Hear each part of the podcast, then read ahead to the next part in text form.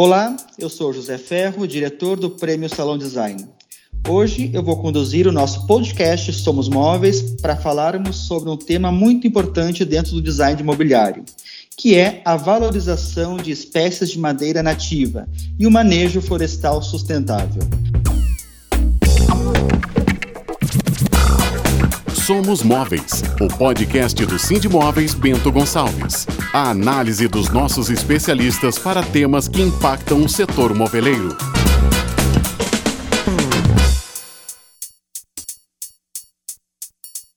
A indústria brasileira de móveis é baseada principalmente no uso de chapas de MDF e MDP. As fornecedoras dessa matéria-prima detêm as certificações ambientais necessárias e trabalham com áreas de reflorestamento. Mas dentro do prêmio Salão Design existe um compromisso de estimular e valorizar o uso de outras espécies de madeira, sobretudo em virtude da enorme biodiversidade do nosso país. Esse é um cenário que precisamos trabalhar com o máximo cuidado, porque a questão do desmatamento é gravíssima no Brasil. No ano passado, o desmatamento cresceu 14% e tivemos uma derrubada ilegal de 24 árvores por segundo. Por isso, o Prêmio Salão Design sempre fala com muito destaque sobre a parceria que mantemos com o Serviço Florestal Brasileiro, desde 1996, na categoria especial Madeiras Alternativas. Isso mesmo, são 25 anos estimulando o design que dá vitrine a espécies nativas, com um manejo sustentável. Então, hoje nossa conversa é com a analista ambiental do Serviço Florestal Brasileiro, Maria Helena de Souza, que é responsável pelo trabalho de promoção de novas madeiras e vai nos ajudar a compreender melhor a relevância dessa iniciativa depois de 25 anos. Antes de mais nada, Maria Helena, explique para nós como é o trabalho do Laboratório de Produtos Florestais. Olá, José. É um prazer estar aqui falando com você. O trabalho do Laboratório de Produtos Florestais consiste em estudar principalmente e alguns subprodutos da madeira também. O trabalho do laboratório, o laboratório foi criado em 1973 e o principal objetivo é estudar as madeiras que estavam sendo manejadas num projeto lá em Santarém. É, lá era feito o trabalho de manejo, o laboratório estudava as madeiras justamente com essa visão de como colocar as madeiras provenientes do manejo florestal no mercado. Que bacana, que bacana.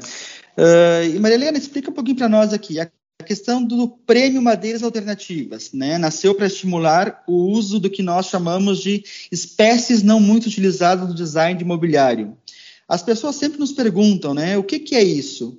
Quais são as espécies muito utilizadas e as não muito utilizadas? Pois é, a, o laboratório começou a estudar essas madeiras que vinham da floresta amazônica e percebeu que, principalmente naquele momento, se trabalhava muito com mogno e cerejeira, mas existia uma diversidade muito grande de madeira na Amazônia. Na Amazônia você tem madeira preta, madeira vermelha, madeira amarela, até madeira roxa, e a gente não entendia por que, que o mercado só usava uma, duas ou três espécies, enquanto a floresta tinha uma diversidade tão grande. Então, uhum. foi aí a ideia de fazer um prêmio, de participar de um, de um prêmio de design para promover essa diversidade de madeira. Que bacana, né? E o nosso país é tão rico né, nessa biodiversidade, em possibilidades, e até falando em termos de, de, de texturas e colorações, né? De várias aplicações possíveis. E como vocês conseguem determinar qual madeira foi usada num produto? A madeira, ela é formada por muitas, muitas é, células, mas basicamente, mas são poucos tipos de célula. A madeira tem uh, as fibras que são para dar sustentação. Ela tem o que a gente chama de parênquima, que é um tecido que armazena alimento e outras substâncias, e tem os vasos, que são como veias que vêm da raiz e vão até as folhas para fazer a fotossíntese. É, são poucas células, mas elas variam tamanho, elas variam é, na quantidade que ocorre em cada madeira e elas variam também na forma como elas estão distribuídas. Só que cada espécie de madeira tem um padrão. Então, se você uhum. conhece o padrão daquela espécie, você consegue reconhecer qual é a madeira que está sendo utilizada ali. Quase como se fosse uma impressão digital, digamos assim, da madeira. É exatamente isso. Cada espécie. Pelas suas tem... fibras, pelo seu desenho, vocês conseguem identificar qual é o produto, no caso, qual é a madeira. Exatamente. Interessante, né? E para a gente entender um pouquinho mais, qual é a importância do design no, no, manejo das madeiras, né? E o que isso pode contribuir efetivamente para a biodiversidade nacional? A gente dá muita importância a esse prêmio e a este profissional, porque a Amazônia, essa floresta, ela é muito diversa, diferente das florestas tropicais da Europa, por exemplo. Então, nós temos que aprender a trabalhar com essa diversidade. É, daí a importância do design e do design para criar produtos onde essa diversidade ela seja valorizada. Porque olha só, a nossa indústria ela, ela compra né, a tecnologia, uma tecnologia para floresta plantada nossa floresta é uma floresta tropical, é uma floresta diversa. Antigamente, a diversidade era considerada um problema, justamente porque você não consegue colocar um padrão na linha de produção. Então, essa é a, importância do design e do, dos designers para criar produtos e tecnologia onde essa diversidade seja, valorizada. Por quê? Porque quando eu estou manejando, você falou no início da, da, você comentou no início da sua fala sobre o desmatamento. O manejo florestal ele veio justamente para evitar esse problema do, do, desmatamento, porque no manejo florestal você colhe a madeira sem destruir a floresta. Você planeja para daqui 20 anos quais são as espécies que você vai ter. Você tem com um ou dois anos de antecedência é, qual tipo de espécie que vai sair daquela floresta e qual é a quantidade. Então, dá para planejar uma produção, dá para planejar lançamento de novos produtos baseados em espécies que vão sair do manejo.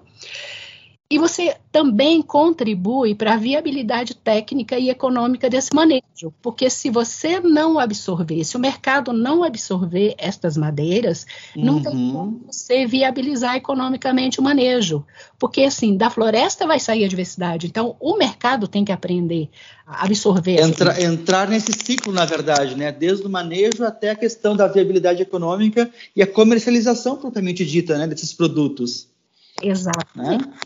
Exatamente. Então, uhum. o designer é fundamental, tem que dar muito valor ao designer, a, assim, ao conhecimento que ele tem e que ele pode setor de madeira. Muito importante. E Maria Helena, comenta um pouquinho para a gente, uh, pegando esse gancho dos designers, né? O pessoal que tá, que vai inscrever seus projetos agora no Prêmio Salão, design uh, que estão definindo seus produtos, né? Existe hoje um site, algum local que o pessoal possa consultar essas madeiras, possa obter mais informações? Sim, o, o próprio laboratório tem um banco de dados que está disponível. É uhum. Só procurar laboratório de produtos florestais e procurar o banco de dados. Então, assim, o que, que a pessoa tem que levar em consideração? Ela vai ver lá no regulamento que nós temos uma lista de madeiras. Isso de promoção. Isso não quer dizer que aquelas madeiras estejam proibidas de serem utilizadas. Elas não estão proibidas, mas elas não precisam de promoção. Ninguém vai ganhar um prêmio por causa daquelas madeiras. Escolher uma madeira que não esteja ali, porque é uma madeira nova, uma madeira pouco conhecida, é uma madeira que precisa de promoção.